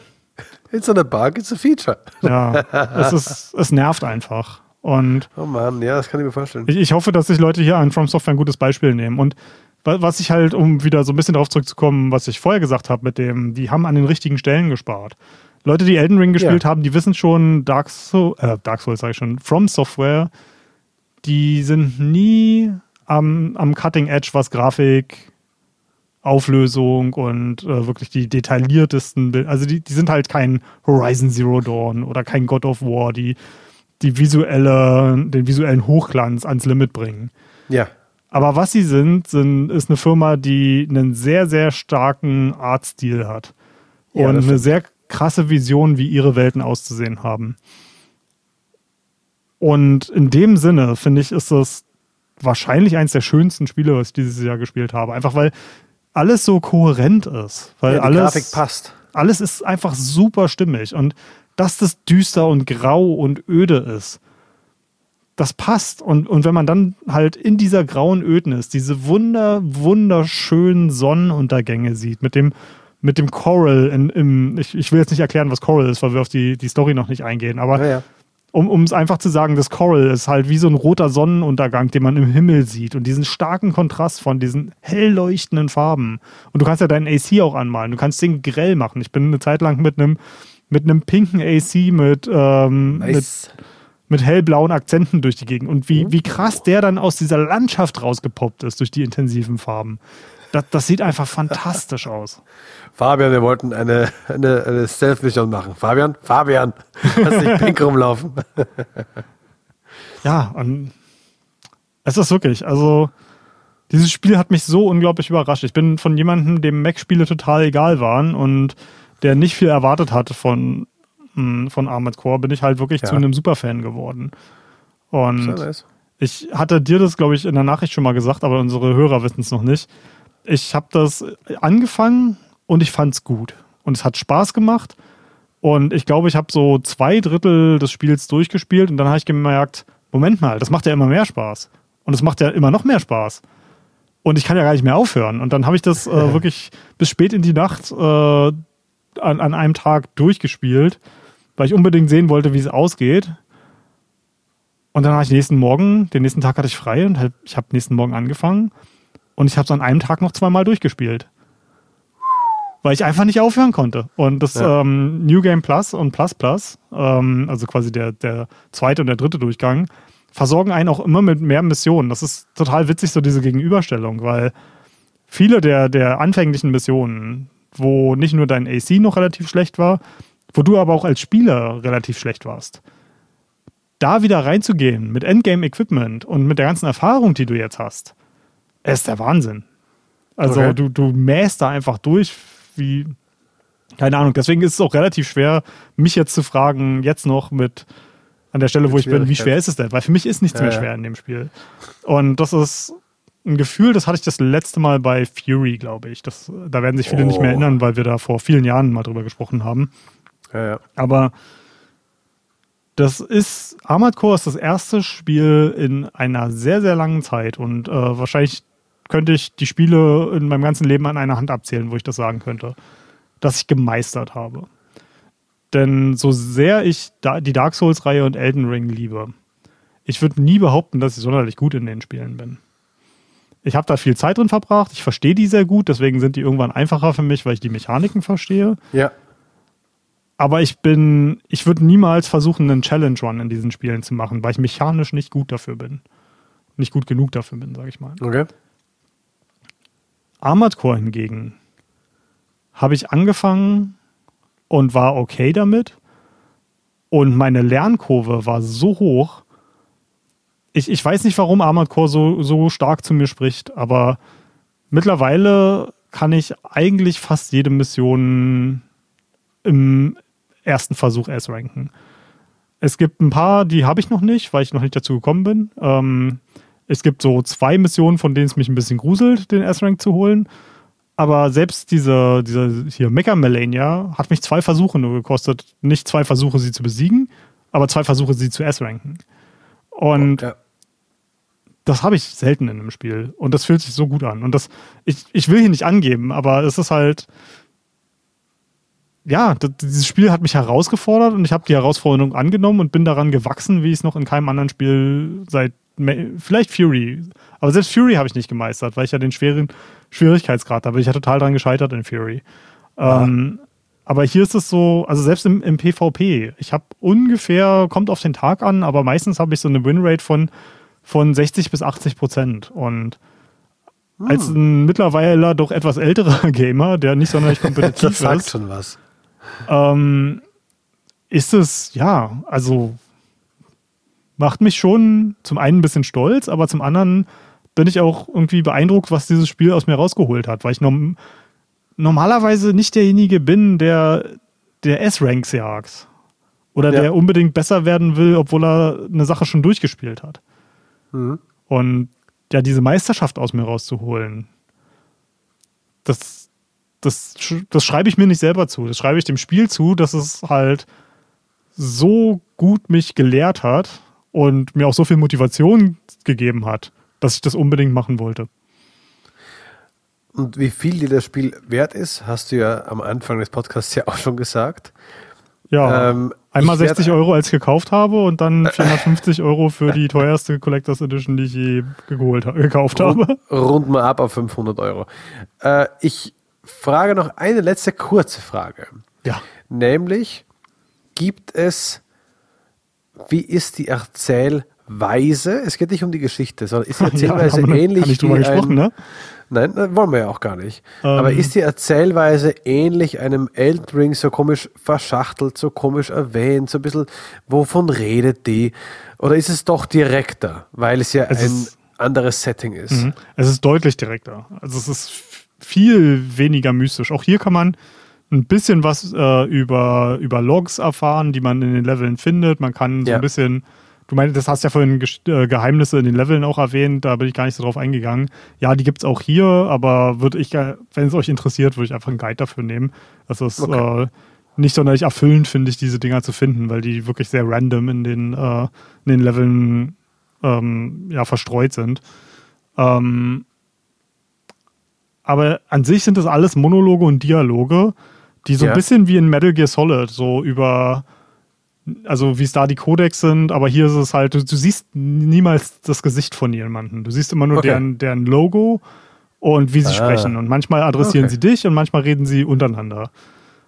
Und das Hm. ist wieder so, so ein Punkt, ähm, das war total clever, dass sie keine Menschen in diesem Spiel haben. Menschen sind wahrscheinlich somit das Abstand, am Her was am härtesten ist, in einem Spiel reinzubringen, weil wir sehen sofort, wenn die scheiße aussehen. Ja. Muss man sich nur mal die Dark Souls-Spiele angucken, wie alle äh, darüber mimen, wie komisch, äh, äh, oh, wie heißt er nochmal, André, André von Astora, der Schmied, ähm, mit seinem Muppet-Gesicht irgendwie die, die Lippen auf und zu Also, flappt.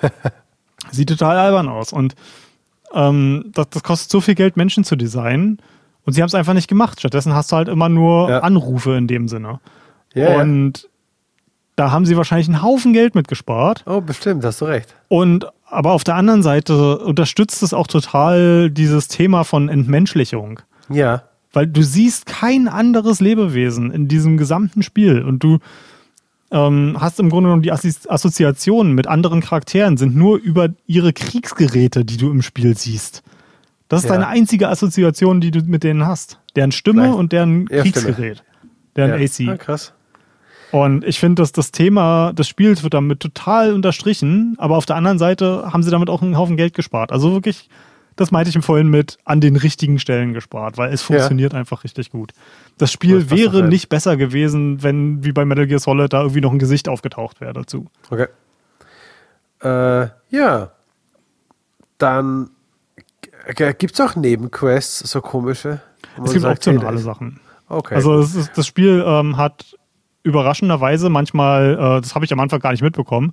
Ich habe die, die Optionen quasi immer, äh, die Missionen immer von oben nach unten abgearbeitet Ja. und habe erst viel später festgestellt, dass manche davon eine Entweder-Oder-Mission war. ah, Ähm, das ist auch, deswegen ist das sind der zweite, der dritte Playthrough auch nochmal interessant. ja. Und vor allem, weil es ab dem zweiten Playthrough gibt es dann teilweise auch ein paar ziemlich üble Überraschungen in Missionen, von, von denen du dachtest, die kennst du doch schon. ah, okay. Und ich will nicht zu hab viel spoilern. gehört. Ja. Also eigentlich will ich gar nicht spoilern, aber Okay, das erste gut. Mal, als so eine, so, sowas kam, eine Mission ein bisschen anders war, holla die Waldfee. Okay, cool. Da denkt man, man hat einen einfachen Job vor sich und man kriegt einen ganz schönen Tritt in den Hintern. Ähm, ich würde gerne eine Art ähm, Zusammenfassung machen, aber vorher, gibt es von dir noch etwas, was du auf jeden Fall noch loswerden möchtest? Ja, Was- was eine Sache. Ich will kurz was zur Spielzeit sagen, denn? Ja. das ist, ah, ich würde nicht sagen, dass es kontrovers ist, aber ich glaube, Spieler, wenn sie sich heute ein Spiel kaufen für 60 Euro, dann erwarten sie wahrscheinlich eine sehr lange Spielzeit, weil wir sind gerade in dem 60 bis 70 Euro Preissegment sind wir mittlerweile sehr daran gewöhnt, wirklich sehr, sehr lange Spiele zu bekommen. ja, und ich ich hasse hab- es manchmal. Ich habe für meinen ersten Armored Core Playthrough ähm, 19 Stunden gebraucht. Ähm, Ich habe in Angenehm. diesem ersten Playthrough ähm, sämtliche Arena-Kämpfe gemacht, die quasi optional sind. Ich habe viele äh, Missionen einfach wiederholt, weil ich zum einen nach optionalen Kisten und Log-Einträgen geforstet habe. Also ich bin das Spiel sehr, sehr langsam angegangen auf dem ersten Playthrough. Okay. Ich habe von Leuten gehört, die, ähm, die besser sind in dem Spiel als ich, die haben äh, und die nicht so viel optionalen Kram gemacht haben, die haben es in 12 durchgespielt. Äh, Die höchste Zahl, die ich online gehört habe, sind 20 Stunden für den Play ersten Playthrough. oh. Also, wenn ihr Leute seid, die jetzt kein hohes Einkommen hab, haben, die, das sie auf Spiele verbrennen können, und wenn ihr was habt, wenn ihr, also wenn ihr jemand seid, der 60 Euro ausgibt und sagt, dieses Spiel muss mich für ein, zwei Monate irgendwie beschäftigen. Ihr seid aber nicht jemand, der gerne die gleichen Missionen immer wieder und wieder spielt. Dann würde ich für, bei Armored Core auf den Sale warten. Also ich will, so, so sehr ich auch von dem Spiel schwärme, ich möchte nicht, dass ihr am Ende enttäuscht seid, weil es ein kurzes Spiel ist. Aber ich finde es sehr, sehr geil, weil es ein kurzes Spiel ist. Weil es ist so runtergedampft auf die essentiellen Sachen, die unglaublich viel Spaß machen. Und es ist an keiner Stelle auch nur ansatzweise gestreckt. Und Hm, das ist ein gutes Ding. weil, weil du über den ersten Playthrough so viel lernst, fühlt sich der zweite und der dritte auch nicht mehr lang an. Also ich habe, ähm, ich muss noch kurz äh, bisschen im Kopf rechnen. Also ich habe 35 Stunden für alle drei Playthroughs gebraucht. Der erste war 19 Stunden. Ich glaube, der zweite war 8 Stunden. Dann war der Sieben dritte, etwa. warte mal, bis sieben Stunden. Sechs. Ja. Aber Ja. Könnt, könnt ihr selber rechnen. Also die, die nachfolgenden Playthroughs waren alle deutlich, deutlich kürzer. Mhm. Und okay. ja, da, da war dann aber auch schon ein bisschen PvP mit dabei in, in, in der Steam-Zeit. Also es ist schwer, schwer zu sagen, wie viel ich tatsächlich für den, den, den zweiten und dritten gebraucht habe. Aber ich würde sagen, es ist nicht untypisch, wenn der zweite und dritte äh, weniger Zeit gekosten als der erste. Nö, natürlich nicht. Also zusammen weniger als der erste. Ja, okay. Und ja, das ist, ich, ich finde es auch ein sehr schönes Spiel für Completionists. Wenn ihr Leute seid, die wirklich alles in einem Spiel gesehen haben wollt, dann könnt ihr das hier machen, ohne irgendwie dafür ganz zwei Monate zu verbraten. Und es ist machbar. Ja. Es, es ist so ein fantastisches Spiel. Ich habe, als ich das das erste Mal durchgespielt habe, habe ich gesagt, das fühlt sich an wie eins dieser Spiele aus den frühen 2000ern, die ich so geliebt habe, wo du einfach Spielmission, kurzes Exposé, noch eine Mission, kurzes Exposé. Ja. Das fühlt sich an wie eins von diesen Spielen in die moderne Zeit geholt und ich, ich liebe das total. Hm, sehr schön. Ja. So, Zusammenfassung. Äh, ja, Zusammenfassung. Äh, das Spiel ist, während wir hier reden, in den Briefkasten gesteckt worden und äh, wird mit, von fähigen Händen an meine Tür gebracht. Worauf ich mich nach dieser Erzählung jetzt schon freue ist es wirklich, ich glaube, Nummer eins, meinen Mac zu designen, so wie ich ihn haben möchte. Ich habe schon so ein paar Ideen im Kopf.